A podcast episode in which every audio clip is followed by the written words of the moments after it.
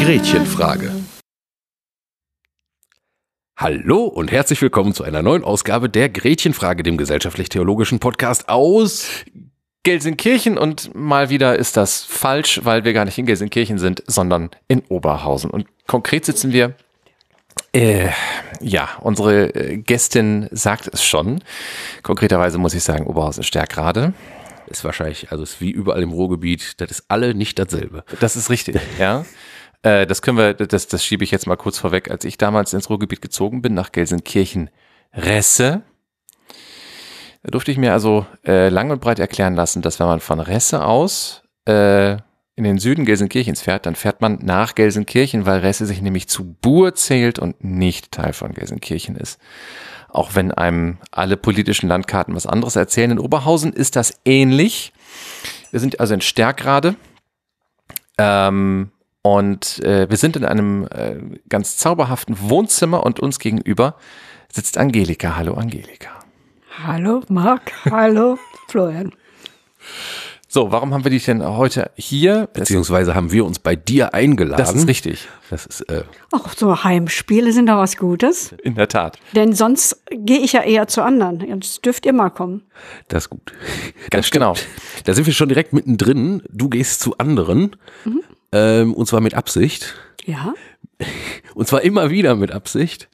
Ähm, wir sind heute bei dir, weil wir, äh, wir wollen ja so ein bisschen auch äh, immer mal wieder darstellen, ja, was weiß ich nicht, was, äh, was Kirche, was Seelsorge so äh, macht äh, und was Menschen, die äh, in Kirche arbeiten, äh, hauptberuflich äh, so Verschiedenes machen. Ähm, da hatten wir schon Professoren und äh, da hatten wir schon, das hatten wir noch, genau, das Exerzitienreferat, da waren wir schon zweimal zu Besuch. Heute sind wir bei dir zu Besuch, weil du einen höchst spannenden und extrem wichtigen Job tust. Ähm, die Angelika ist nämlich äh, Krankenhausseelsorgerin. Und das ist das Thema der heutigen Sendung. Wir reden über äh, Krankenhausseelsorge und freuen uns riesig, ähm, dass du hier bei uns bist, äh, dich dem ganzen technischen Wust aussetzt, beziehungsweise wir bei dir sein dürfen und ähm, wir mit dir ins Gespräch kommen können. Gerne. Über was das so ist. Vielleicht magst du einfach mal ein bisschen was zu deiner Person sagen. Was du machst, wissen wir jetzt schon, aber vielleicht irgendwie noch, was du so grundsätzlich gerne irgendwie erzählen möchtest. Ja, ich bin jetzt fast 63 Jahre, Davon war ich äh, oder bin ich jetzt seit 31 Jahren, also mehr als die, ja, fast die Hälfte meines Lebens als Krankenhausseelsorgerin. Und ähm, habe damals nach dem Studium begonnen, zunächst in der Jugendarbeit in Bottrop, war da Jugendpflegerin statt Jugendreferentin. Und als dann so die Frage war, ähm, wie geht's weiter, weil ich gespürt habe, da muss eine Veränderung kommen, kam die Anfrage aus einer Ecke, wo ich es überhaupt nicht erwartet hat, dass nämlich der damalige Seelsorgsamtsleiter meinte, also wir könnten uns vorstellen, dass Sie in die Krankenhausseelsorge gehen. Hm. Erzähl ruhig weiter. Entschuldigung, ich wollte einfach nur hm machen. Mhm, genau so. Ich war dann auch erstmal sprachlos, weil ich damit vorher nie etwas zu tun hatte.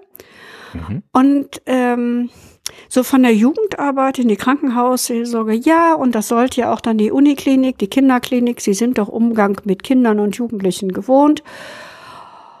Und mein, meine Idee war, ja, Jugendarbeit war ganz oft, ich habe junge Mitarbeiterinnen, Mitarbeiter äh, die frisch im Beruf waren, ans Laufen gekriegt und als die fit waren im Beruf nach zwei, zweieinhalb Jahren, dann haben sie gesagt, so jetzt muss ich mich mal verändern. Und ich fing wieder von vorne an und habe das mehr als so eine Einbahnstraße gesehen. Und meine Idee war, Krankenhausseelsorge in der Begegnung mit Menschen, die so ganz andere Fragen zurzeit in ihrem Leben haben, mhm. ist was Dialogisches. Egal, ob das jetzt Kinder oder Erwachsene sind und habe gesagt, das probiere ich.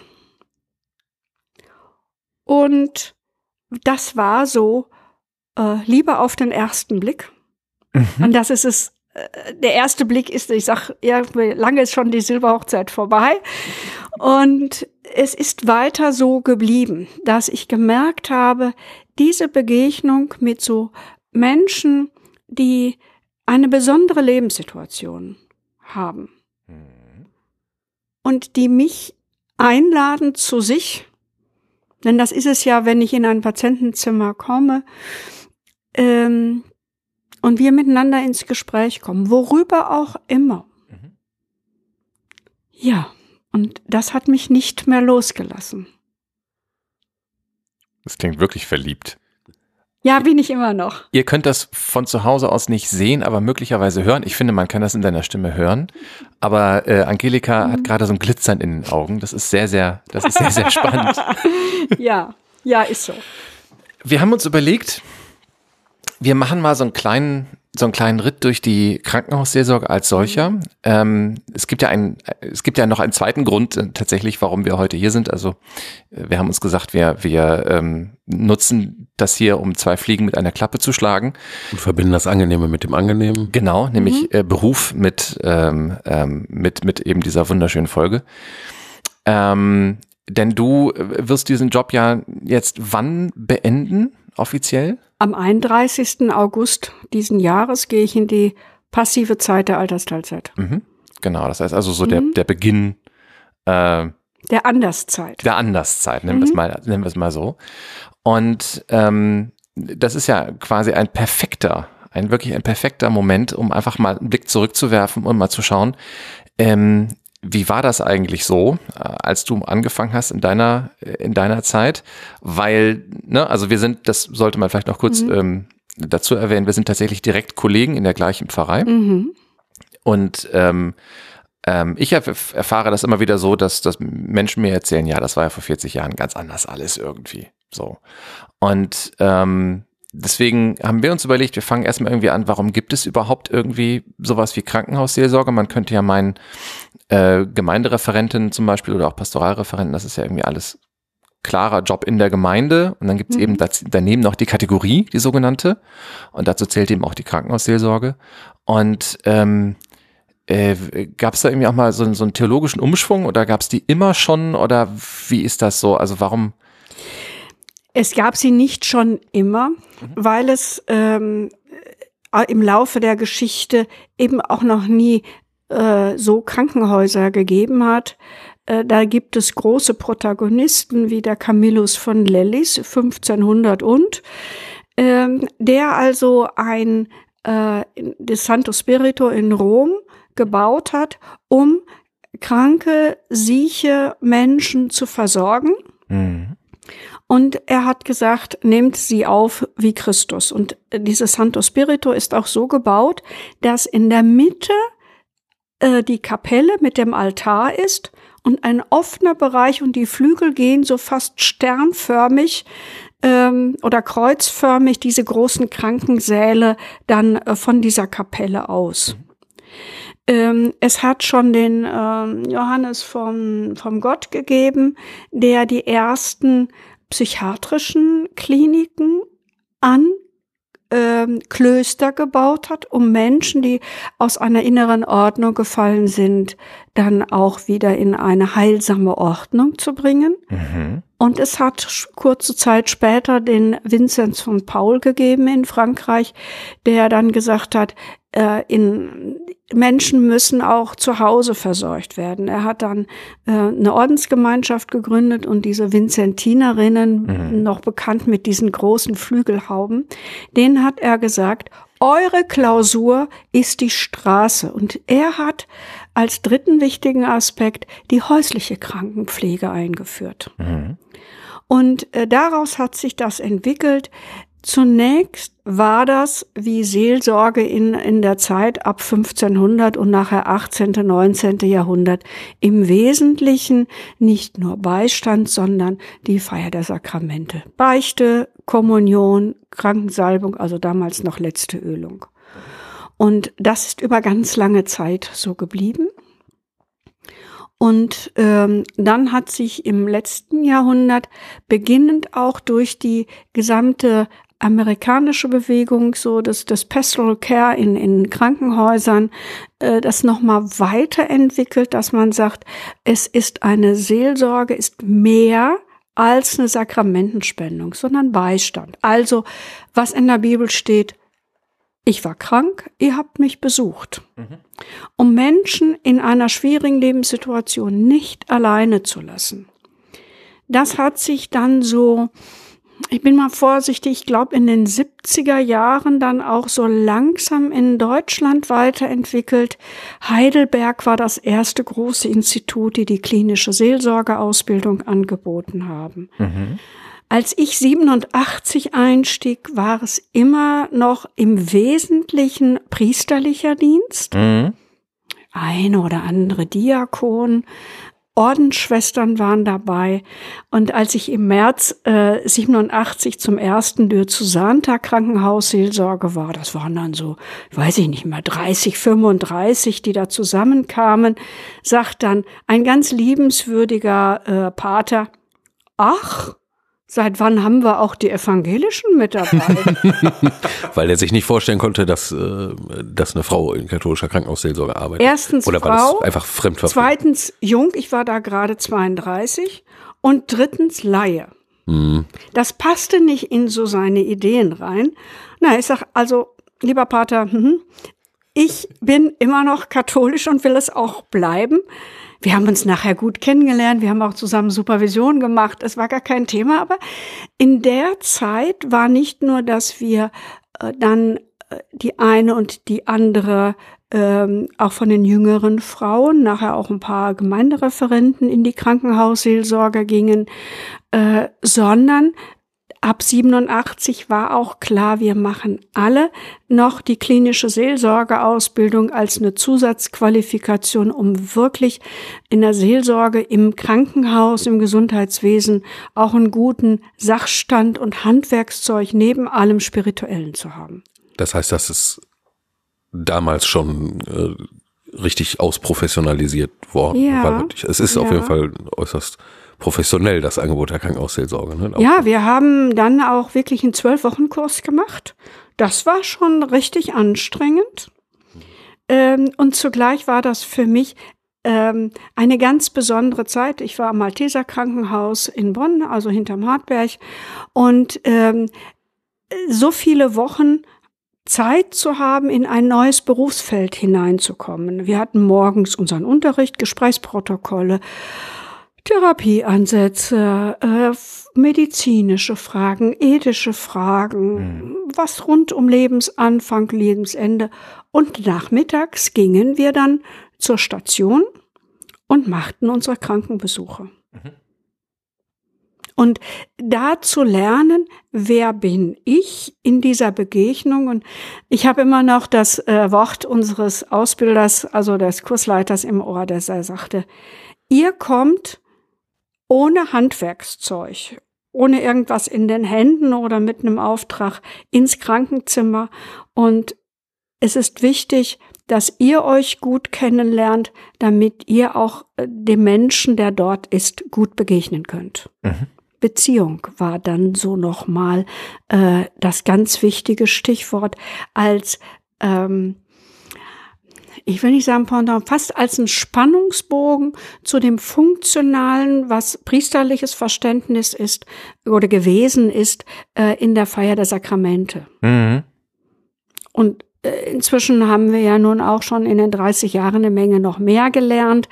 Äh, auch unsere priesterlichen Kollegen haben genau auch beides mit bei. Mhm weil die Menschen auch heute noch mal anders ähm, da auch aufgestellt sind, gerade was das kirchlich-religiöse betrifft. Nicht das Spirituelle, sondern das kirchlich-religiöse. Und da zu gucken, auch einen Menschen zu fragen, was tut ihnen gut? Was brauchen sie jetzt in dieser Situation? Ist eine der ganz entscheidenden Fragen. Mhm. Du hast es gerade so ein bisschen angeschnitten.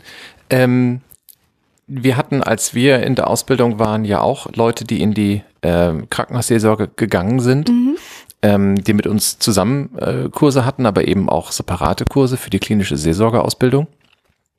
Und ähm, magst du noch mal so ein bisschen tendenziell mehr äh, anschneiden, was da so Inhalte sind in dieser Ausbildung. Also was muss ich mir vorstellen, was hast du gelernt, möglicherweise zusätzlich noch zu dem, was so ein normaler äh, Seelsorger, ein Pastoralreferent oder ein Gemeindereferent irgendwie lernt?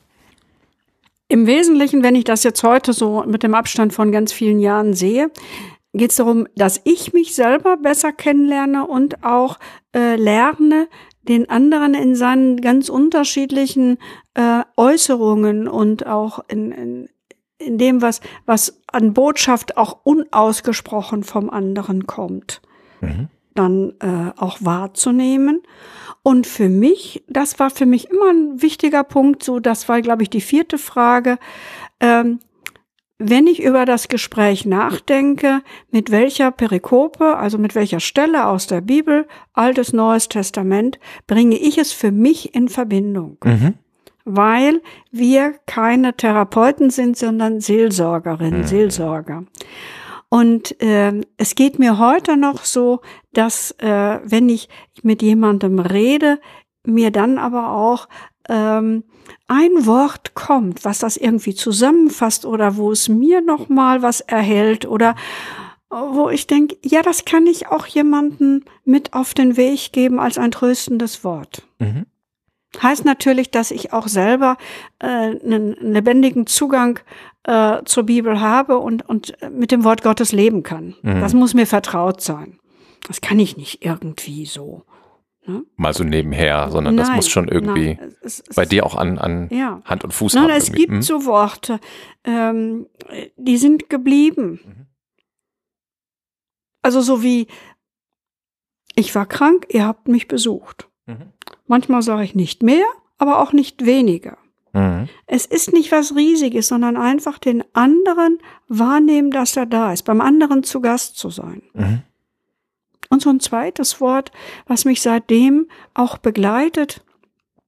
Es gibt ja in der in den Erzählungen äh, kurz nach Ostern, dass ähm, äh, Maria von Magdala am, am Grab steht und weint. Und dann kommt jemand und sagt, Frau, warum weinst du? Wen suchst du? Mhm. Sie meint, das ist der Gärtner und das ist nachher dann doch der Auferstandene. Und dieses Wort, dass jemand den Mut hat zu sagen, warum weinst du? Mhm. Wen suchst du? Was fehlt dir? Das ist auch ein Wort, was mich seit eben 31 Jahren auch weiter begleitet, weil es mich immer wieder anrührt, dass es eben gerade ähm, der betrübte, der leidende Mensch ist, der dann das Herz rührt mhm. und nicht der starke, triumphierende sondern der, der da ist und ja, ja, genau. Ja.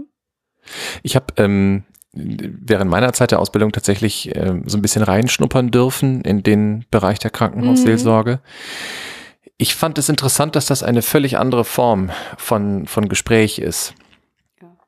Also ähm, wenn ich jetzt geistliche Begleitung gebe, wir hatten dazu ja auch eine Folge, ne? ähm, geistliche Begleitung mhm. und Exerzitien.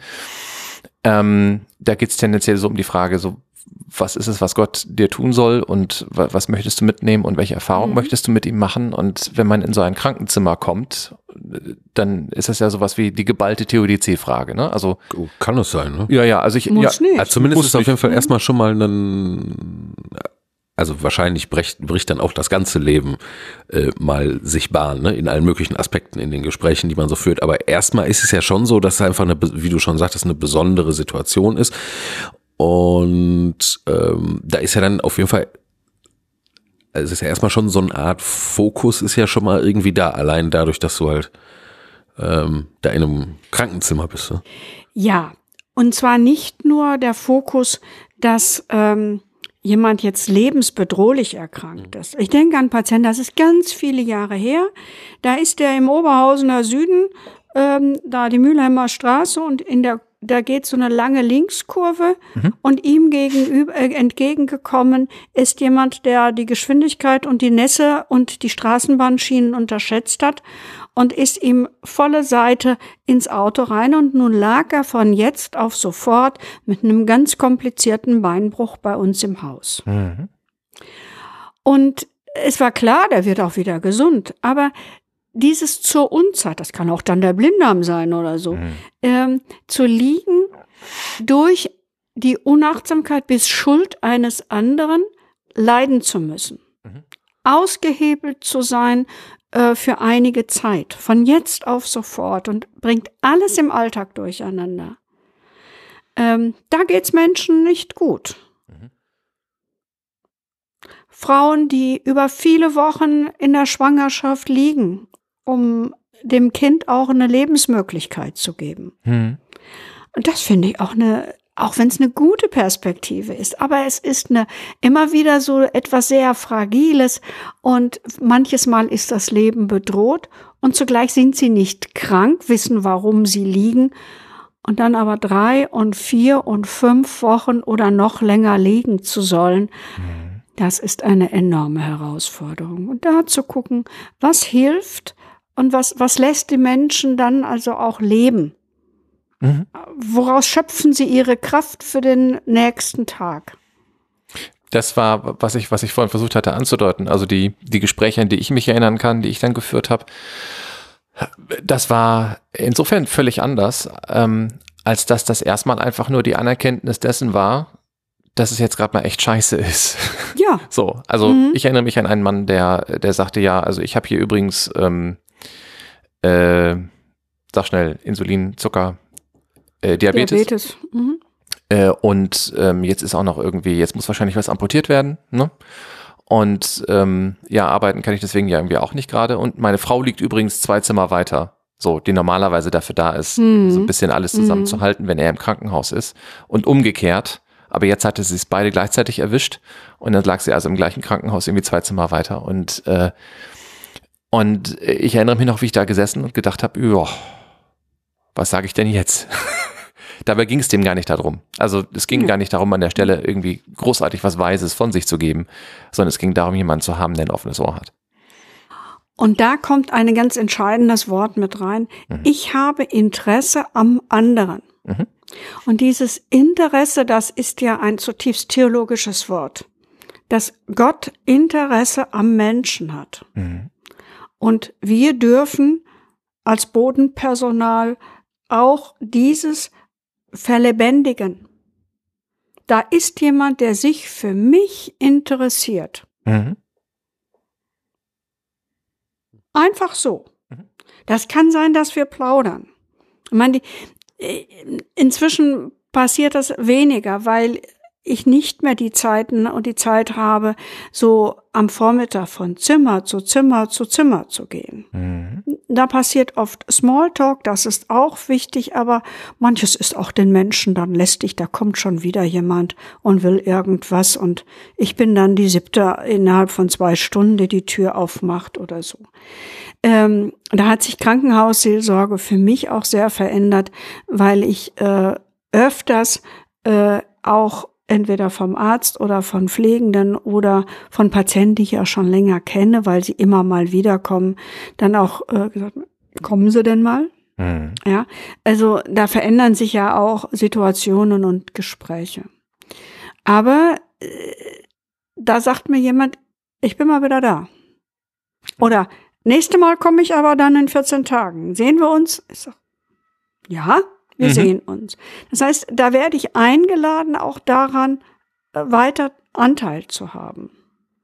Oder jetzt, ich war jetzt viele Wochen krankheitsmäßig ausgefallen und besuche heute eine Dame, die in, bei uns in der geriatrischen Tagesklinik ist. Ich habe sie schon so vermisst. Da geht einem natürlich das Herz aus. Da merken sie, wir kennen uns lange und äh, sie sagt, da haben sie mir gefehlt. Mhm. Das wusste ich. Und ich denke, jetzt muss man mal eben um die Ecke gucken, ob sie da ist und wie es ihr geht. Mhm. Na, also da, da, da geschieht Beziehung. Und da merken Menschen, ich bin mit dem, was mich zurzeit beschäftigt, bewegt, nicht allein gelassen. Da bin ich. Und ne, so als, als ein ganz einfaches Wort.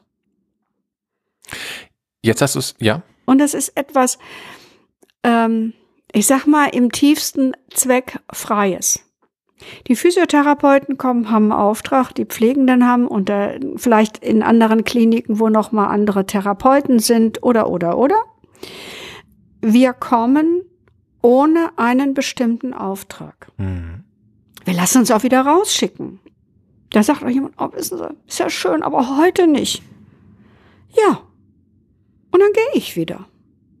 Und das ist auch angesichts von Ohnmachtserleben manches Mal für Menschen ganz wichtig, auch einmal sagen zu dürfen, und du heute nicht. Weil sie den Arzt nicht rausschicken können und die Krankenschwester ja. nicht rausschicken können. Richtig. Ja. Mhm. Mhm. Also können sie versuchen, aber. ja, tun sie auch manchmal, aber ähm, so diese Freiheit dann auch zu haben. Und manchmal äh, gelingt's dann oder dann trifft man sich wieder und sagt, tat mir ja leid, aber wissen Sie, ich hatte den Kopf so voll und ich habe noch gewartet und dann war das und das. Ich sage, ist alles gut. Sie entscheiden, Sie müssen mir keinen Gefallen tun. Und das bringt nochmal eine andere Freiheit in der Begegnung. Jetzt hast du gerade äh, Ohnmachtserfahrungen äh, das Wort genannt. Mhm. Ähm, es wurde schon berichtet, also es ist ja nicht alles immer sofort äh, prekär oder äh, lebensbedrohend mhm. äh, oder man sieht, äh, sieht das Lebensende nahen oder so. Das ist es ist es ja nicht immer. Man kann einfach mal ein Bein brechen. Ne? Da ist, ist immer noch eine Unterbrechung des Alters ja. so, aber äh, ich darf sicher annehmen, dass du, ähm, dass du auch äh, Dinge erlebst, äh, wo du dich möglicherweise selber massiv ohnmächtig fühlst. Also ich erinnere mich zum Beispiel an meine Ausbildungszeit, wo ich auch regelmäßig äh, Besuch im Krankenhaus äh, gemacht habe, äh, mit äh, Krankenkommunion immer sonntags mhm. dann so. Mhm. Und da erinnere ich mich halt an einen Fall, einen Mann Anfang 50, der wirklich also äh, super schnell, super schwer krebskrank wurde, der irgendwie vor zwei Jahren seine kleine Tochter verloren hatte und dem seine Frau jetzt auch noch schwer an Krebs erkrankt war. Und der war also wirklich äh, sowas von Hiob, das war mhm. echt heftig. Ähm, und da ist mir einfach nichts mehr dazu eingefallen. Ne? Das und das ist das einzig angemessene. Genau. Denn Menschen haben viel zu oft erlebt, dass Kirche noch immer wieder eine Antwort oder einen frommen, äh, die fromme Soße hatte, wie manche das hier im Ruhrgebiet sagen. Mhm. Und es gibt Situationen, die machen auch mich sprachlos. Und dieses Dabeibleiben, keine Antwort zu haben, ist oft genau das Tröstende im, in einem ganz weiten Sinn, wo, wo Menschen merken, ich bin nicht alleine äh, diejenige, der jetzt der Boden unter den Füßen weggeht. Da ist jemand ganz still geworden. Das hat auch was mit, mit Respekt und mit Achtung vor der Würde des anderen zu tun das ist äh, diese, diese Ohnmacht zu teilen, indem man sagt, da gibt's auch nichts Kluges mehr zuzusagen. Das ist einfach ganz schlimm. Aber das sage ich dann nicht. Je nachdem, wie es eine Situation ist, rutscht mir dann auch das berühmte Wort raus. Ähm, weil anders es gar nicht geht. Und manchmal das unterscheidet uns ja in der direkten Begegnung von der Telefonseelsorge, gibt es dann auch eine Mimik, eine mhm. Gestik, mhm. äh, die dann die angemessene ist. Jetzt war das für mich damals ganz, äh, also einigermaßen gut zu ertragen, weil es halt äh, nicht ständig äh, passierte. Mhm.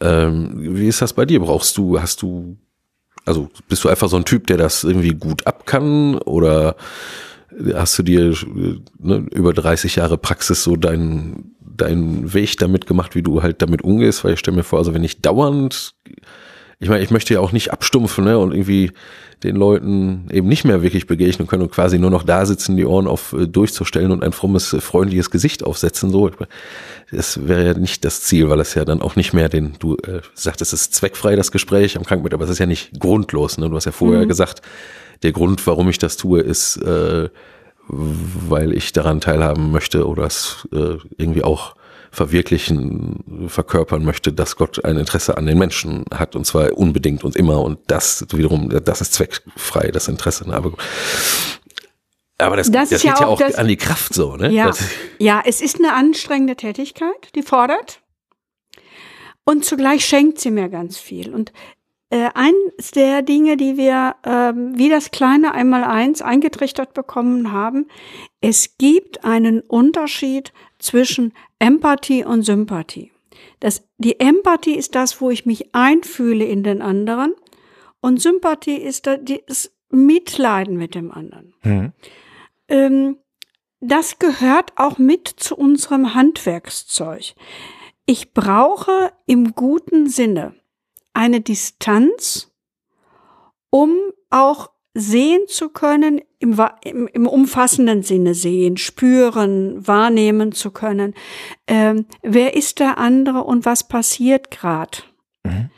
Ähm, um dann auch dem anderen ähm, beistehen zu können. Ich habe äh, damals gesagt, das ist Seelsorge am Krankenbett ist wie Musizieren im Duett. Der andere spielt die erste Geige und ich mhm. die zweite.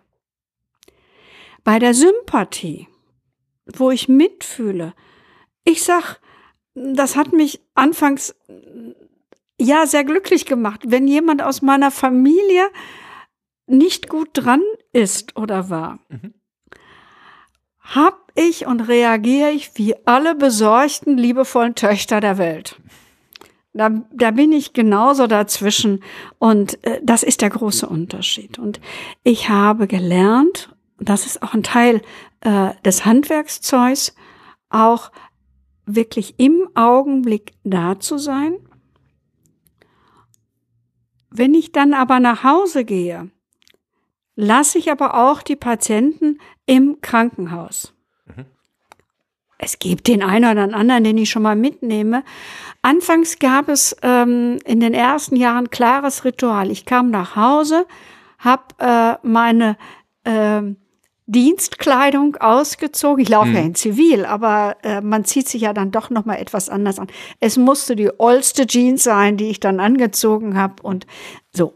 Also ähm, da gab es anfangs klare Rituale, die gibt's auch heute noch, die haben sich verändert. Aber auf dem Weg vom Krankenhaus nach Hause, damals war es eine halbe Stunde, äh, heute sind es sieben Minuten, lasse ich ein ganzes Stück. Mhm.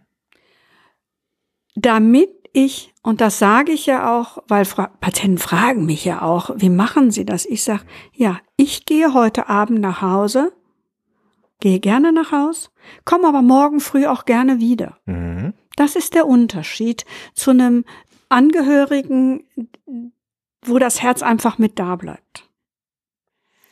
Und das ist das eine, was wir lernen. Das andere ist auch äh, in einem ganz wichtigen Arbeitsinstrument über die Supervision oder kollegiale Beratung, dass wir da auch uns erzählen, was uns bewegt um auch noch mal ein Stück Abstand zu bekommen.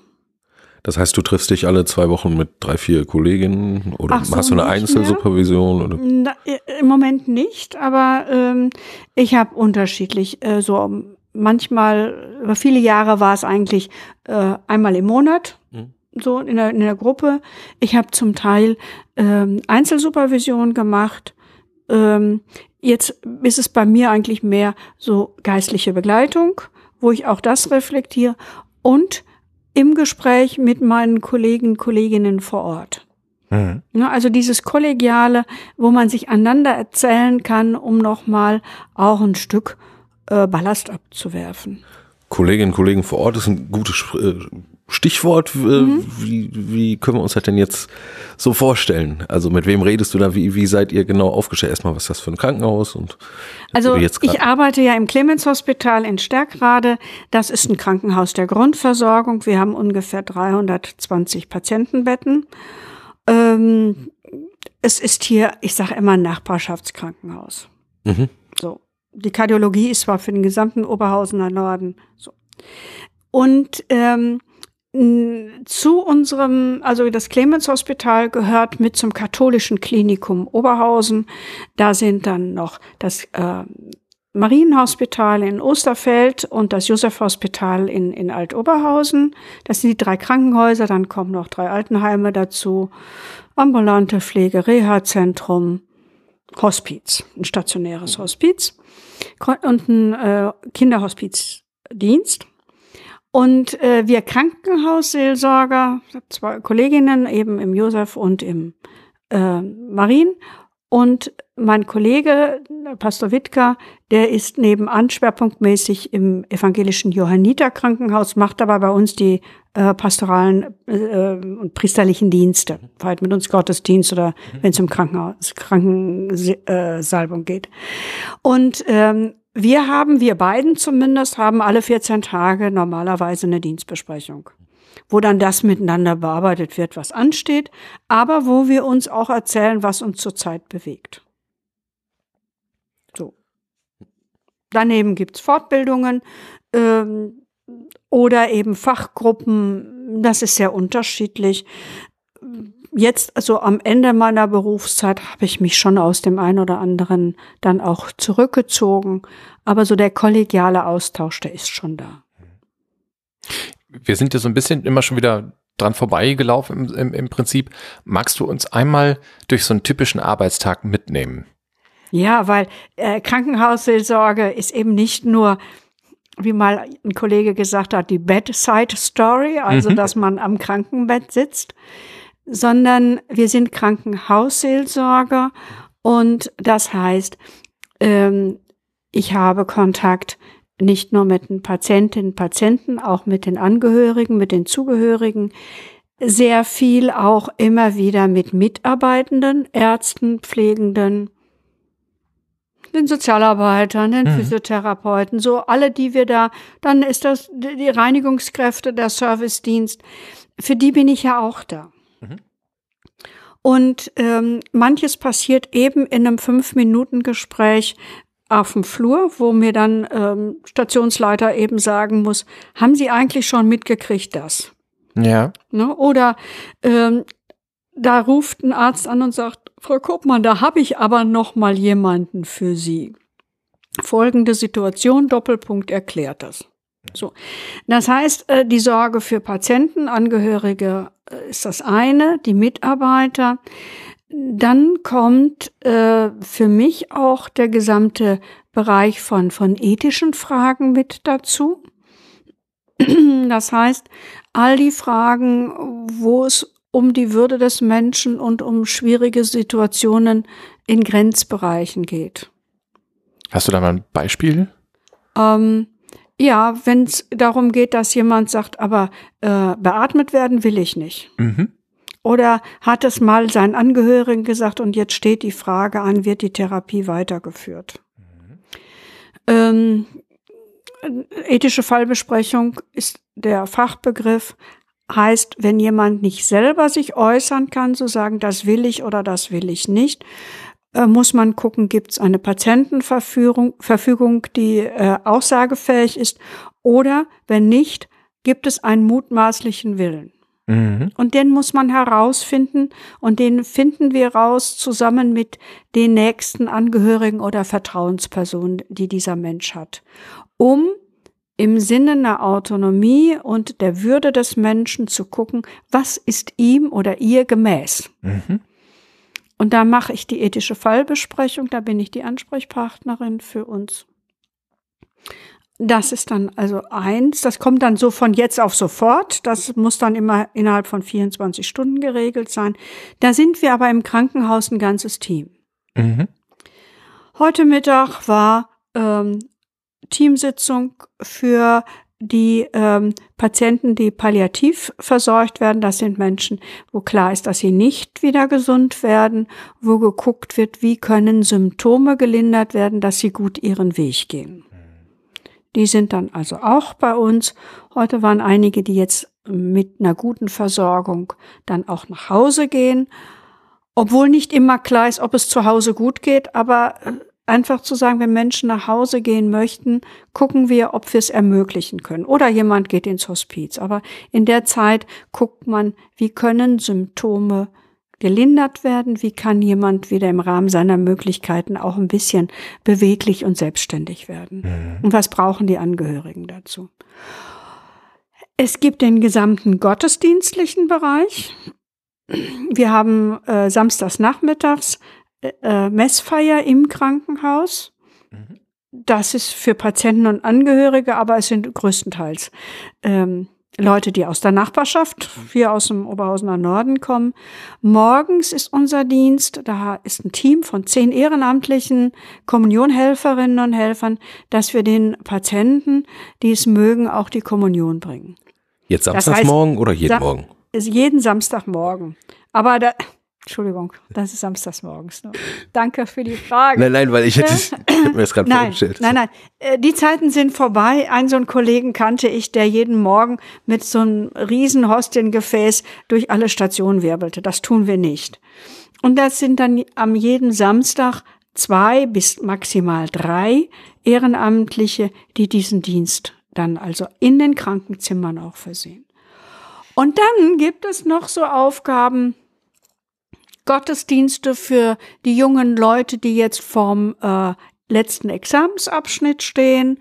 Ähm, wir bereiten jetzt für den April einen Gedenkgottesdienst aller, die in unseren Einrichtungen im vergangenen Jahr gestorben sind, vor. Ähm, wir haben Gottesdienst im Rahmen der Jubilarsehrung für alle, die ab 25 Jahre runde Jubiläen haben. Meine Kollegin hatte jetzt einen Gottesdienst für eine Mitarbeiterin, die ganz jung verstorben ist, praktisch aus dem Dienst raus, wo die Kolleginnen und Kollegen gesagt haben, können Sie mit uns Gottesdienst feiern? Das sind so spezielle Anfragen. Mhm. Und ich habe dann jetzt noch so einen Auftrag im Rahmen unserer Leitbildarbeit. Wir haben im letzten Jahr, vorletzten Jahr das Leitbild nochmal neu geschrieben fürs äh, katholische Klinikum. Wir sind ja erst 13 fusioniert und dann mussten unterschiedliche Geschichten zusammen. Und ich hatte dann von der Geschäftsführung den Auftrag, ähm, diese Umsetzungsfragen und Projekte äh, zu koordinieren. Und äh, wir sind jetzt dabei, einen Einführungstag für neue Mitarbeiterinnen und Mitarbeiter an den Start zu kriegen. So, das ist noch meine letzte große Aktion. Also es kommen immer noch mal wieder Sachen zu. Und dann kommen auch noch hinzu, dass ich die Ansprechpartnerin für unsere grünen Damen und Herren bin, also die christliche Krankenhaushilfe, eine eigenständige Gruppe ehrenamtlich Tätiger, aber die sind zwar von dem Organigramm unserer Einrichtung direkt dem Geschäftsführer, zumindest beim Clemens Hospital, zugeordnet. Aber in Einzelfragen rufen sie an und sagen, haben Sie mal Zeit für uns? Mhm. So, dass ich sie da auch unterstütze. Das sind dann Leute, die machen im weitesten Sinne, Sinne sozialen Dienst, die gehen mal eine Zeitschrift äh, kaufen, gehen auch zu den PatientInnen, fragen die, Ja, aber bei uns haben die schwerpunktmäßig, dass die Zeit für die Menschen haben. Also die nehmen mir ganz viel auch an Besuchen ab und sagen, Frau Kuppmann, da bin ich bei dem und dem gewesen, da müssten Sie vielleicht doch noch mal hin. Ähm, die kommen und machen entweder montags, dienstags oder donnerstags äh, auf einer Station ihren Dienst. mhm. Jeden Montag. wie wird man grüne Dame, grüner Herr? indem man sagt, ich möchte das gerne tun, sich bewirbt und äh, die bekommen dann eine Einführung, was diesen Dienst ausmacht. Bis hin zu gucken, wie geht das äh, im Besuch und was, was sage ich, nachdem ich guten Tag gesagt habe. Ja, das sind schon Fragen und so kleine Grundzüge auch der Gesperrsführung und was, wie man dem Patienten begegnet. Man setzt sich nicht aufs Bett zum Beispiel. Nee, äh, wahrscheinlich. Nein, das ist ja das. Aber das muss man lernen. Ja. Genau. Ist ja so, dass, dass, dass der kleine private Bereich, den man noch so hat, Mhm. Ja, ja, in ja, dem man da ja. Mhm. irgendwie nichts zu suchen hat, ganz genau. Ich glaube, das war's. Ja, und da wir ja eingebunden sind in eine Pfarrei, heißt das, ich nehme auch an den Pastoralkonferenzen teil äh, oder was es sonst noch so in der Pfarrei gibt. Hm. Ja, es ähm, muss ja immer auch mal wieder irgendwie eingesprungen werden, wenn irgendwas ist. In der Tat, und das ist ja, da bist du ja ganz normale pastorale Mitarbeiterin, Ja. jeder andere auch. Ja. Ne? Okay. Mhm. Wenn du so ein bisschen äh, guckst, ich habe ja vorhin schon oder zu Anfang ja gesagt, ähm, dass wir so ein bisschen gucken, wie das ist mit, mit ähm, wie es früher war und wie es, wie es heute so ist. Hast du irgendwie erlebt, dass der Dienst sich gewandelt hätte? Von der Zeit, wo du angefangen hast, bis heute? Wenn du mal so die Ja. beiden gegenüberstellst. Ja ähm, und nein. Mhm. Die Menschen sind die gleichen geblieben. Es gibt eine Reihe Menschen, die jetzt noch weniger Bezug zum kirchlichen Leben haben. Wobei ich so wirklich nie geguckt habe, ist der oder die jetzt katholisch oder nicht. Mhm. Sondern was braucht ein Mensch in dieser Situation? Und das ist zugleich für mich das, ähm, äh, ja, ich sag mal, faszinierende, weil ich im Unterschied zu euch, die in der Pfarrei arbeitet, ähm, ich sage mal auch die 100 Prozent habe. Ich habe nicht nur die fünf bis zehn Prozent, die wir sonntags im Gottesdienst sehen mhm. oder zur Sakramentenvorbereitung ihrer Kinder kommen oder so, sondern ich habe sie so einmal querbeet. Und dieses Grenzgänger sein mhm. zwischen, wie es schon mal gesagt wird, zwischen Kirche und Welt. Aber wir sind Kirche und wir sind Welt. Das ist äh, da, ja, ja, aber äh, mitten Menschen und zu sagen, da ist Kirche mittendrin. Und wir merken im Krankenhaus, ähm, wir sind ein Dienst. Und das Krankenhaus bricht nicht zusammen, wenn ich nicht da bin. Mhm. Ähm, es gab Zeiten bei meinen Vorgängern, da haben alle stramm gestanden, wenn dann der Pastor da durchkam. Mhm. Ähm, die Zeiten haben sich Gott sei Dank verändert, mhm. weil äh, mein damaliger Kollege und ich, wir haben den beigebracht, ihr seid nicht für uns da, sondern wir sind für euch da. Mhm. Und ähm, es gibt Menschen inzwischen, die ähm, manchmal so kirchenslästig finden. Okay. Gibt's schon mal. Ja. Und dann merken sie aber, irgendwie sind die anders, als ich so mein Bild noch inne hm. im Kopf habe. Ja. Ähm, von daher merke ich, äh, es hat sich was verändert und zugleich hat sich nichts verändert, weil die Menschen auch weiterhin Menschen sind. Mhm.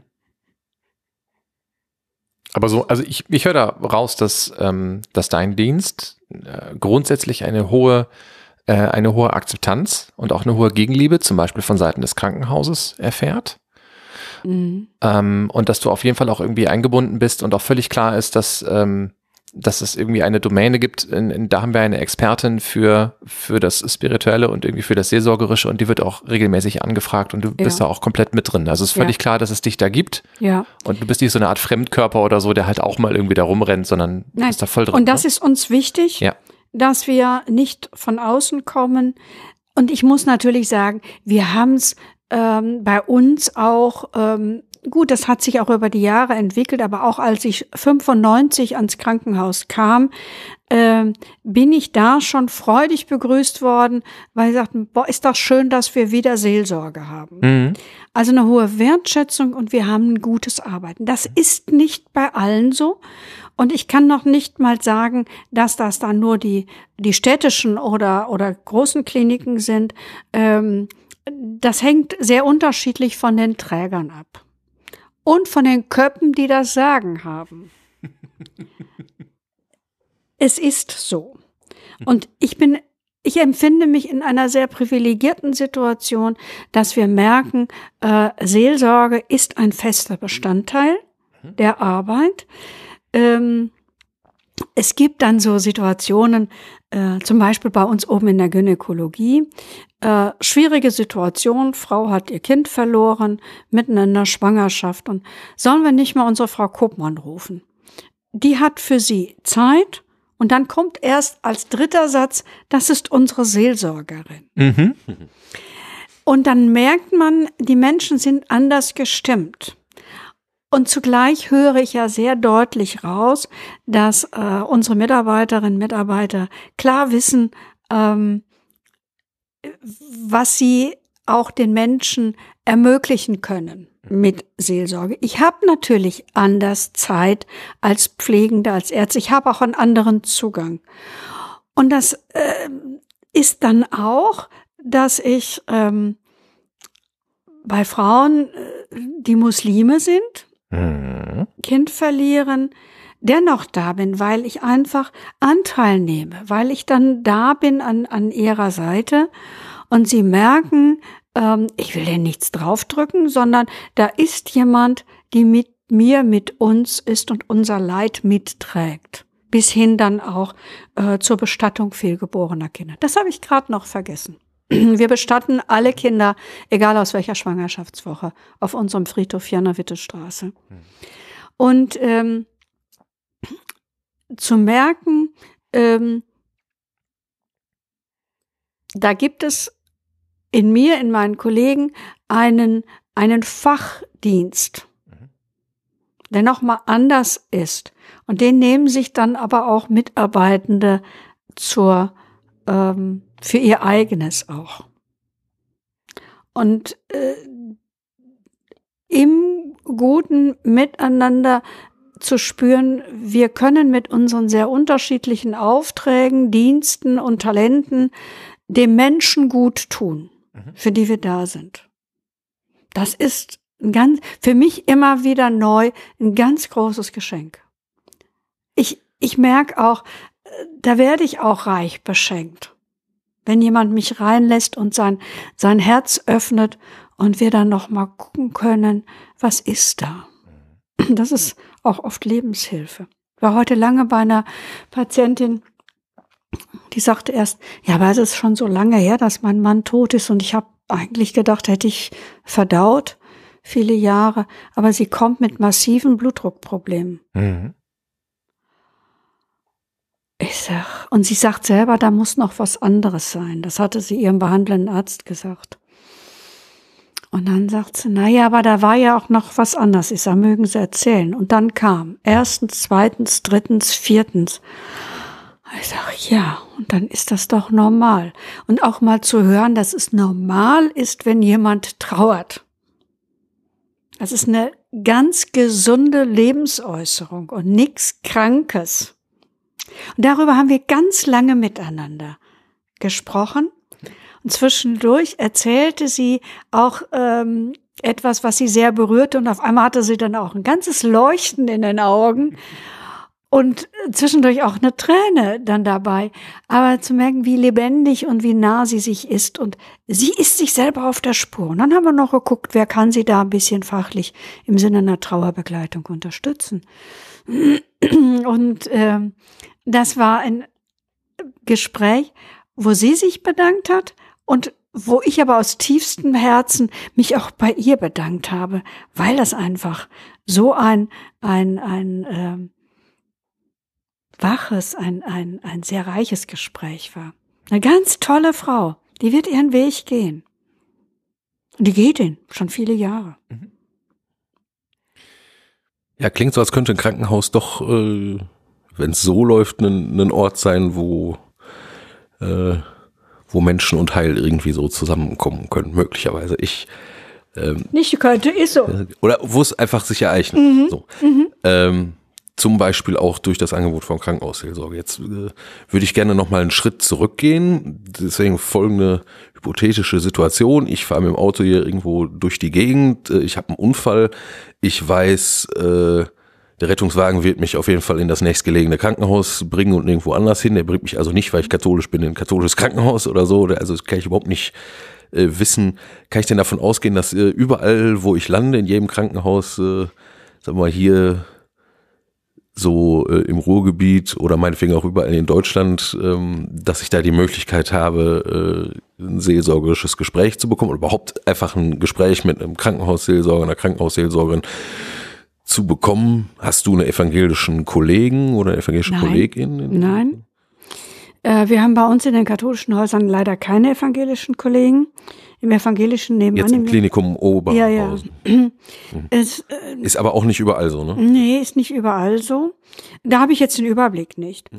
Ähm, aber ähm, doch, es gibt überall, sage ich mal, zumindest hier bei uns im Bistumsbereich, mhm. Vielleicht auch im Westfälischen, ich weiß es nicht, ähm, einen seelsorglichen Ansprechpartner. Da sind wir eigentlich hier so auch im, äh, in Deutschland eigentlich ganz gut aufgestellt. Es ist nicht immer so, dass dann jemand ganztags vor Ort und jederzeit dann verfügbar ist. Aber was ich mitbekomme, ist, dass es überall auch äh, einen, eine gibt, die ansprechbar ist. Bis dahin, dass es auch in einigen Krankenhäusern schon Männer und Frauen äh, gibt, die ehrenamtlich den seelsorglichen Dienst tun. Mhm. Die dann wahrscheinlich auch irgendwie begleitend äh, ja. ausgebildet, fortgebildet ja, werden. Ja, ja. Na, und man muss danach fragen. Ähm, ich habe auf dem Plakat, wo wir uns als Seelsorger vorstellen, geschrieben, warten Sie nicht, bis wir Sie entdeckt haben, fragen Sie nach uns. Ja, so, und dann kann man gucken, was jemand braucht. Also grundsätzlich ist das, ist das in deutschen Krankenhäusern, egal ob sie jetzt irgendwie konfessionell oder kommunal oder privat getragen sind, die, die großen, also die evangelischen Landeskirchen und mhm. die katholischen Bistümer mhm. engagieren sich mehr oder weniger flächendeckend immer in diesen Häusern und es gibt auch jetzt kein Krankenhaus, was das irgendwie verbieten würde. Das regelt ja das Konkordat, dass ähm, grundsätzlich Kirche den Zugang zu ähm, Patientinnen und Patienten haben muss. Aber, also das heißt, Patienten haben das Recht, dass ein Seelsorger kommt. Äh, die Alltagspraxis macht es manchmal ein bisschen schwierig, dass zum Beispiel ein Gemeindeseelsorger weiß, wer von meinen Schäfchen liegt jetzt hier, mhm. weil ähm, der Datenschutz es ähm, verbietet, manches Mal, äh, dass man die Listen bekommt. Dann kriegt man zwar gesagt, Herr Müller-Meyer, ähm, der Karl liegt seit dann und dann auf der Station, aber dann steht keine Adresse, kein Geburtsdatum und nichts dabei. Das haben wir Gott sei Dank, weil auch alle damit sehr sorgsam und sehr gewissenhaft umgehen.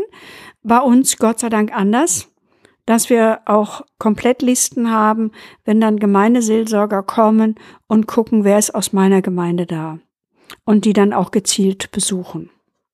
Für mich ist das ja zweitrangig. Ich brauche das nicht wissen, wer jetzt in, zu welcher Gemeinde gehört oder zu welcher Kirche gehört. Wenn jemand sagt, ähm, ich hätte gerne mal jemanden von Kirchens, dann komme ich.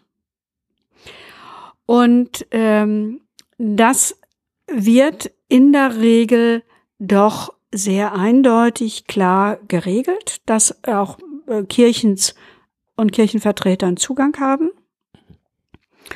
Und äh, manches Mal ist es allerdings so, dass wir aufgrund der Kirchensituation und der Belastung von, von Seelsorgenden in den Gemeinden ähm, gar nicht so umfassend im Krankenhaus sein können, wie es manchmal gewünscht wird. Das passiert ja auch. Hm. Ne? Da geht es jetzt aber um das, um das Personal, was eigentlich in der Gemeinde, in der ja, Pfarrei ja, genau, genau, zugeordnet genau, ist und dann halt genau. Also es gibt ja kleinere Krankenhäuser, die haben keine eigenen Krankenhausseelsorger mehr. Da ist jemand vielleicht aus der Nachbarpfarrei mit einem gewissen Umfang, Stellenumfang damit auch beauftragt. Aber da habe ich keinen Überblick. Äh, ich kann nur sagen, hier im Bistum Essen haben wir ungefähr 60, 65 Kolleginnen und Kollegen, die aber auch nicht alle in Vollzeit im Krankenhaus sind, also man spricht da auch hier im Krankenhaus, wenn es um Personal geht, um Köpfe. Mhm. Also da hängen schon Menschen dran, aber ja, dass man weiß, da sind aber äh, Gesprächspartner, Seelsorgerinnen, Seelsorger zugeordnet. Und wir kriegen ja auch den Auftrag vom Bistum, also vom Bischof, für ein Krankenhaus. Das heißt, wir, wir leben in dieser doppelten Loyalität. Ich bin einerseits als Krankenhausseelsorgerin im Krankenhaus ähm, dem Geschäftsführer zugeordnet, mhm. aber mein Auftraggeber ist der Bischof von Essen. Ja. Und dann zu gucken, wie, wie geht das? Manches Mal geht es gut, meistens dass wir vom, vom Bistum beauftragt sind, hat auch den Vorteil, wir können als Gesprächspartnerin, Gesprächspartner von der Reinigungsfrau, vom Techniker bis hin zur Geschäftsführung ein gutes Gegenüber sein. Ich bin nicht, halt nicht weisungsbefu äh, weisungs, ähm, abhängig. Du bist nicht Also Teil du der stehst Hierarchie des Krankenhauses. Eben, du ne? stehst also zum Teil außerhalb der, der Hierarchie Ja, also oder der ganzen Strukturen, ne, die da ich, so ich sind. bin dann zugeordnet direkt als Stabsstelle mit der Seelsorge und äh, und dann gucken wir, wie das gut geht. Und das hat auch äh, für die Mitarbeitenden eine ganz wichtige Botschaft, dass sie wissen, äh, ich bin allen gegenüber loyal und bin nicht der Spitzel äh, der Geschäftsführung. Erlebst du ähm, das, also ich weiß nicht, wie, wie groß dein Überblick über die Krankenhausseelsorge in anderen Diözesen ist, ähm, aber erlebst du, dass ähm, das Krankenhausseelsorge auch von Seiten der Kirche und der Bistümer gut wertgeschätzt wird? Also dass es irgendwie klar ist, ja, das ist total wichtig als Seelsorgebereich? Ähm, das, was ich mitkriege, ähm, das ähm, ist sehr unterschiedlich. Also das hängt auch ein bisschen von der Politik der Diözesen ab. Im Zeichen von, von ähm, äh, Priester, weniger Priester, weniger pastoraler Mitarbeiterinnen und Mitarbeiter, kann es schon mal sein, dass dann eine Diözese die politische Entscheidung trifft, ähm, alle gehen erstmal in die Gemeindeseelsorge und wenn noch was überbleibt, äh, gehen sie ins Krankenhaus. Mhm. Hier im Bistum Essen ähm, gibt's eine andere Geschichte, eine andere Tradition, dass auch schon äh, Anfang der 2000 so von Bischof Lute gesagt wurde, die Besten gehören ins Krankenhaus. Mhm. Das war ja schon eher im Grunde. Ja. Und ähm, es war dann eine klare politische äh, Äußerung, dass gesagt wird, es ist Kategorialseelsorge und Gemeindeseelsorge sind gleichberechtigte Arbeitsfelder. Mhm. Manchmal gerät das so ein bisschen ähm, äh, ins, ins äh, Schlingern, aber äh, wenn ich mir so angucke, wer ist in der Krankenhausseelsorge, äh, kann ich schon sagen, es ist eine hohe Wertschätzung, dass auch Jüngere reinkommen. Mhm. Wobei ich, wenn ich jetzt da noch mal drüber nachdenke, äh, merke, es gab Zeiten, da wollten alle jüngeren, fitten Kolleginnen und Kollegen, gerade die nichtpriesterlichen Dienste, in die Krankenhausseelsorge, weil wir einfach da eine andere Selbstständigkeit im Arbeiten hatten. Mhm. Gestaltungsfreiheit. In aller Verantwortung. Da guckt ja keiner drauf so direkt, ne? Nein, und vor allen Dingen, wir haben andere Möglichkeiten, auch äh, verantwortlich ein Feld wahrzunehmen. Also als ich damals im evangelischen Krankenhaus in Oberhausen war, war ich die erste Ansprechpartnerin und es war ein älterer Priester da, der war als Zweiter mit einer halben Stelle und er sagt, Sie machen das. Ich bin nur damit. Ne? Also so, äh, da gibt's schon noch mal andere Wertigkeit. Und heute, dadurch, dass wir ja auch Gemeindesituationen haben, wo Gemeindereferentinnen, Referenten auch Leitungsaufgaben im Bistum wahrnehmen, hat sich das noch mal ein bisschen anders sortiert. Die dann doch sagen, ich, ich kann noch mal anders, eigenverantwortlich, seelsorglich tätig sein im großen Verbund. Also beides gibt es. Gibt es eigentlich ähm, oder gab es für dich in deiner Laufbahn Situationen, wo du dich, ähm, also wo es gehakt hat? Entweder in der Zusammenarbeit mit dem Krankenhaus, in der Zusammenarbeit mit, ähm, mit irgendwie anderen Mitarbeitern, ähm, vielleicht auch irgendwie, wenn du irgendwie so ein bisschen blickst auf so, ich nenne das mal theologische Grenzfälle. Ähm, ich fand immer sehr spannend und hochinteressant, dass ähm, dass sich die Theologen ja einiges ausdenken können in ihren universitären äh, Stuben und dann geht das auf die Realität und ähm, im Krankenhaus trifft tatsächlich dann Theologie und was man sich so schön überlegt hat, dann auf das echte Leben. Spätestens da. Ich habe aber so die Vermutung, dass es am allerersten, also dass das so ein, ein schöner Seismograph dafür ist, äh, inwiefern, ähm, inwiefern das, was, was man so denkt, ähm, äh, theologisch, ob das auch praktisch anwendbar ist. Ähm, da, wo es wirklich gehakt hat, war ganz in der Anfangszeit, Mhm. wo meine Priesterkollegen ähm, mit mir als junger Fachfrau überfordert waren. Okay. Und das war eine ganz, ganz heftige Zeit. Mhm. Ähm, ich habe dann nach drei Jahren das Krankenhaus wechseln können und bin aufgelebt. Mhm. Und ich merke, seitdem war eigentlich klar, ich, ich hätte viel mehr entwickeln können, aber meine zeitlichen und kräftemäßigen Ressourcen waren irgendwo und bleiben auch weiter begrenzt. Mhm. Ähm, mein Ansatz war ähm, immer so auch im, im guten biblisch-menschlichen Sinn und äh, von daher ähm, ja, es gibt natürlich die Fragen von, von Krankensalbung mhm. Äh, durch Priester oder durch Laien. Mhm.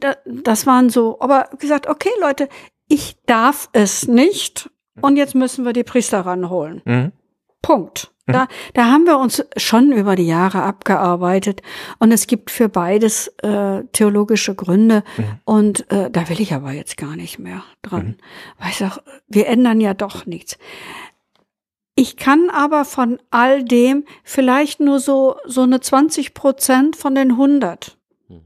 Also von den Ideen her, ähm, Menschen im guten Sinne beizustehen und ihnen nochmal auch ihre eigenen Quellen zu erschließen, auf dass sie leben können und heil werden können, auch wenn sie körperlich nicht da sind mhm. oder äh, das so unzureichend ist. Ähm, das war immer eigentlich meins, äh, wo ich auch meine Kraft rausgezogen habe. Und das ist eine unerschöpfliche Quelle. Und ich muss immer wieder sagen, ich, ich bin auch nach 30 Jahren, mhm. hast es vorhin gesagt, immer noch verliebt, weil ich merke, ähm, welcher Schatz das ist. Jetzt sagst du, ist bald äh, aus im August. Ja. ja. Ähm, Du hast jetzt vorher schon so äh, lauter Ehebilder gebracht. Jetzt, also es ist jetzt aber keine Scheidung dann für dich, ne? Von Nein. der Krankenhausseelsorge oder wie? Nein. Wie wird das dann so weitergehen? Hast du da schon Pläne? Ich werde erstmal ein Sabbatjahr machen, um nochmal wieder das Leben etwas leiser, anders zu leben, wieder neu zu gucken, so was möchte ich ähm, was in den letzten Jahren einfach zu kurz gekommen ist, ähm, Beziehungen zu pflegen, Freundschaften zu pflegen oder auch mich ehrenamtlich zu engagieren. Da weiß ich noch nicht, was mir da entgegenkommt und was ich möchte. Natürlich bleibt mein großer Ausgleich das Fahrradfahren. Hm. Äh, ich möchte, wenn es irgendwie geht, entweder ein Stück wird es nicht gehen, aber in Etappen doch sehen, ob ich von Stärkrade Mitte bis Santiago de Compostela ja. komme. Oi, das klingt ja. richtig gut. Mit ähm, Batterie oder nur auf Muckis? Die erste, der erste Teil wird sicher mit Muckis gehen, aber ich weiß, ich muss durchs Zentralmassiv, ich muss auch über die Pyrenäen. Ja, okay, dann. Das könnte dann mit, mit Hilfe gehen. Ja. Also warum nicht? Weil? Ja. Also und dann einfach zu sehen, was kommt mir entgegen und äh, was möchte ich dann tun? Das weiß ich noch nicht. Das will ich auch noch nicht wissen. Aber auch da, äh, das äh, können die geneigten HörerInnen jetzt ja gerade nicht sehen, aber auch da leuchten die Augen wieder. Ne? Ich bin kurz, ich bin kurz ja. davor zu fragen, was ist denn, wenn jetzt ähm, aufgrund deiner inspirierenden Worte Leute sagen, ich habe total Lust, äh, diesen Job zu ergreifen, weil ich das immer schon irgendwie tun wollte und das klingt gerade total großartig. Mhm. Ähm, wie äh, wie mache ich das denn? Wenn wir mal so einen Werbeblock. das passt gerade so schön, finde ich. Ja. Ähm, bewerben können sich alle, die eine, eine theologische pastorale Ausbildung haben, also als Gemeindereferenten, Pastoralreferenten, Diakone, Priester und schon mindestens fünf Jahre auch in der Seelsorge aktiv tätig waren. Und eine Liebe zum Menschen haben und bereit sind, in einer Institution auch zu arbeiten. Und neben der hauptberuflichen äh, Erwerbsarbeit oder wie auch immer, mhm. gibt es natürlich immer noch diverse Wege, sich auch ehrenamtlich in Krankenhäusern ja. zu engagieren, ja. sei es jetzt in Teams, die äh, Krankenkommunion rumbringen, mhm. wie das bei dir samstags mhm. der Fall ist, oder grüne Leute. Und ähm, wir gucken auch, dass wir auf Dauer auch ähm, für die seelsorgliche Begleitung auch Ehrenamtliche gewinnen können und sie ausbilden, weil wir wissen, ähm, wir werden schon weniger und die Aufgaben werden mehr. Hm. Klar, in einer Zeit, die immer schneller geht und wo vor allem Zeit immer knapper wird, weil angeblich soll das ja auch Geld sein. Ich halte das für extrem dummes Zeug, aber gut. Äh, ähm, sind natürlich die Leute, die Zeit haben, weil das hat Mhm. ja gesagt, du wirst von allen wahrgenommen als als die, die Zeit hat, im Gegensatz zu allen anderen oder den meisten anderen im Krankenhaus. Ich Und hab das- ja auch anders Zeit. Die, ne, klar. Ja. klar. Ähm, klar, da sind die vielleicht dann doch auch äh, besonders gefragt. Und, ähm, ja, äh, wir müssen leider auf die Uhr gucken. Wir haben alle noch weitergehende Engagements heute, deswegen müssen wir jetzt langsam zum Ende kommen. Äh, Eine für uns, äh, für unser Format tatsächlich außergewöhnlich kurze Folge. So, tatsächlich sind wir jetzt kürzer äh, ausgefallen. Ähm, und wie immer haben wir, also hätten wir noch deutlich mehr sagen können und du hättest noch deutlich mehr erzählen können und wir hätten dich wahrscheinlich noch Stunden zu Wort kommen lassen können. Das ist aber normal. Das soll auch so sein, denn ähm, wir wollen ja irgendwie, dass, dass unsere Hörerinnen und Hörer was, was zum Denken und äh, zum Mitnehmen haben und möglicherweise auch noch Fragen haben, die sie uns zurückstellen können. Ähm, Mir ist ja noch ganz viel eingefallen, aber das passt jetzt nicht hier rein. So ist das. Ja. Das ist, das ist tatsächlich Mhm. so. Ähm, Aber du hast doch jetzt bestimmt noch eine, eine pfiffige Schlussfrage oder so. äh, ich hatte eigentlich gedacht, dass wir an dieser pfiffige Schlussfrage, dass wir gerade schon gehabt hätten. Mit dem Ausblick auf, auf deine, äh, auf deine Lebenszukunft jetzt, äh, wo deine, deine Teilzeit, Teilzeit und deine Rente beginnt. Ähm, Vielleicht noch äh, der Hinweis, äh, gerne wieder äh, Kommentare schreiben. ja, immer. Und äh, ich nehme mal an, es wär, wäre also auch äh, möglich, äh, die Angelika direkt was zu fragen. Die wäre dann sicherlich bereit, äh, vielleicht mal darauf zu antworten, auch äh, schriftlich per E-Mail auf der, also beziehungsweise bei uns in den Kommentaren möglicherweise, falls da was kommt. Muss ja nicht äh, was kommen. Also wenn, Ja, ne, dann im Rahmen äh, meiner na Möglichkeiten klar. gern. ja, natürlich. sowieso. Ja, ja. Ähm, ja. Genau, dann bleibt äh, der klassische, das klassische Ding äh, der Hausmeisterthemen. Und da hätten wir heute. Ähm, tatsächlich nur, nur zwei kurze Sachen. Nämlich einmal möchten wir ähm, ein ganz, ganz liebevolles und äh, gottgesegnetes Dankeschön an alle rausbringen, die uns nach wie vor ähm, Geld geben. Es gibt Menschen, die geben uns Geld für das, was wir hier tun. Wir verstehen das bis heute nicht. Aber es ist so. Ähm, dafür ein ganz, ganz herzliches Dankeschön. Ein Dankeschön an alle, die bisher mit uns in, in E-Mail-Kontakt getreten sind. Ähm, da gab es gerade zu den letzten zwei Folgen ähm, spannende, spannende Anmerkungen. Äh, eine sogar, die ich für so relevant halte, dass wir überlegt haben, ob wir die ähm, an, weiter, an, an bestimmte Stellen unseres Bistums weitergeben. Es war also sehr, sehr interessant. Es ging um Glaubenskommunikation hauptsächlich und äh, wie man eigentlich mit Menschen in Kontakt tritt, die, ähm, die Fragen haben und da keine Antworten drauf kriegen, weil nirgendwo nicht mal auf unserer Homepage erklärt wird, was Katholiken eigentlich tun und was katholisch sein und Christsein eigentlich ist. Ähm, und äh, der zweite Hinweis, das ist Eigenwerbung jetzt, da, da, da musst du jetzt leider durch, Angelika, ähm, ist der Hinweis aufs Podcamp. Podcamp. Das ist schon äh, nächste Woche? Ja. Ja, Nein, genau. ja, doch, doch, doch, doch, doch. Also zum Zeitpunkt dieser Aufnahme ist es nächste Woche und da ich plane, die, die Folge schnell rauszubringen, ist es hoffentlich immer noch nächste Woche, wenn ihr es hört. Ähm, wir sind da. Genau. Also man kann uns treffen. Ähm, ganz viele andere tolle, großartige Menschen sind da. Ich habe auch gehört, dass der ein oder andere bekanntere Mensch da sein soll. Ich verrate noch nichts. Jetzt, jetzt, wäre vielleicht ganz cool, wenn du das tätest. Na, also ich, fa- falls ihr den Podcast äh, Sträter Bender Strebech äh, kennt und möglicherweise ist der Name äh, Sträter und der Name Bender, also Thorsten Sträter und Hennes Bender sind möglicherweise ein Begriff. Und ähm, wenn man die kennt, äh, wer weiß, ne, möglicherweise gibt's da, gibt's da was Spannendes. Als Vielleicht gibt's auch wieder ein spontanes Crossover mit wem auch immer. Wir Genau. sind auf jeden Fall mit äh, Equipment da das ist richtig. und äh, auf jeden Fall offen, da lustig äh, was äh, starten zu lassen, wenn da etwas starten will. Ganz genau. Und ähm, an der Stelle herzliche Einladung. Äh, kommt dazu, guckt euch an, was ihr euch angucken wollt. Es wird zwei Ticketarten geben. Einmal für die Gesamtveranstaltung mit den äh, für Podcaster und eine Abendveranstaltung, wo der Podcastpreis verliehen werden wird und wo alle Hörerinnen und Hörer eingeladen sind, die auch mal mit ihren Menschen reden wollen, die sie normalerweise nur hören und nicht sehen.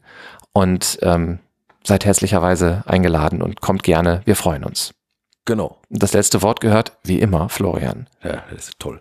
Also, äh, wir freuen uns riesig, dass ihr dabei wart. Äh, wir freuen uns ganz besonders, dass du dabei warst, Angelika. Es war echt ein echt äh, sehr schön. angenehmes, informatives, äh, und vor allem auch irgendwie sehr äh, inspiriertes, inspirierendes Gespräch. Ich fand es total gut. Ich äh, würde auch gerne äh, ja, weiß ich nicht, vielleicht kommt man ja nochmal dazu oder irgendwie nochmal was zu vertiefen. So Gott will, sind wir ja noch eine Weile unterwegs.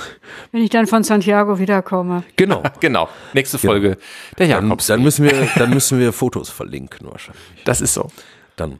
Ja, äh, dann bleibt nur zu sagen, äh, alles Gute für euch. Äh, gebt ein bisschen Acht aufeinander, auf die liebe Nachbarin, den lieben Nachbarn. Nicht im Sinne von Kontrolle, sondern vielleicht eher so im Sinne von Aufmerksamkeit. Interesse zeigen aneinander. Äh, ähm, ja, und äh, dann freuen wir uns äh, auf das nächste Mal, wenn es wieder heißt, äh, herzlich willkommen zur Gretchenfrage, dem gesellschaftlich-theologischen Podcast aus Gelsenkirchen. oder auch sonst woher. Tschüss, Küss. Bye bye. Tschüss.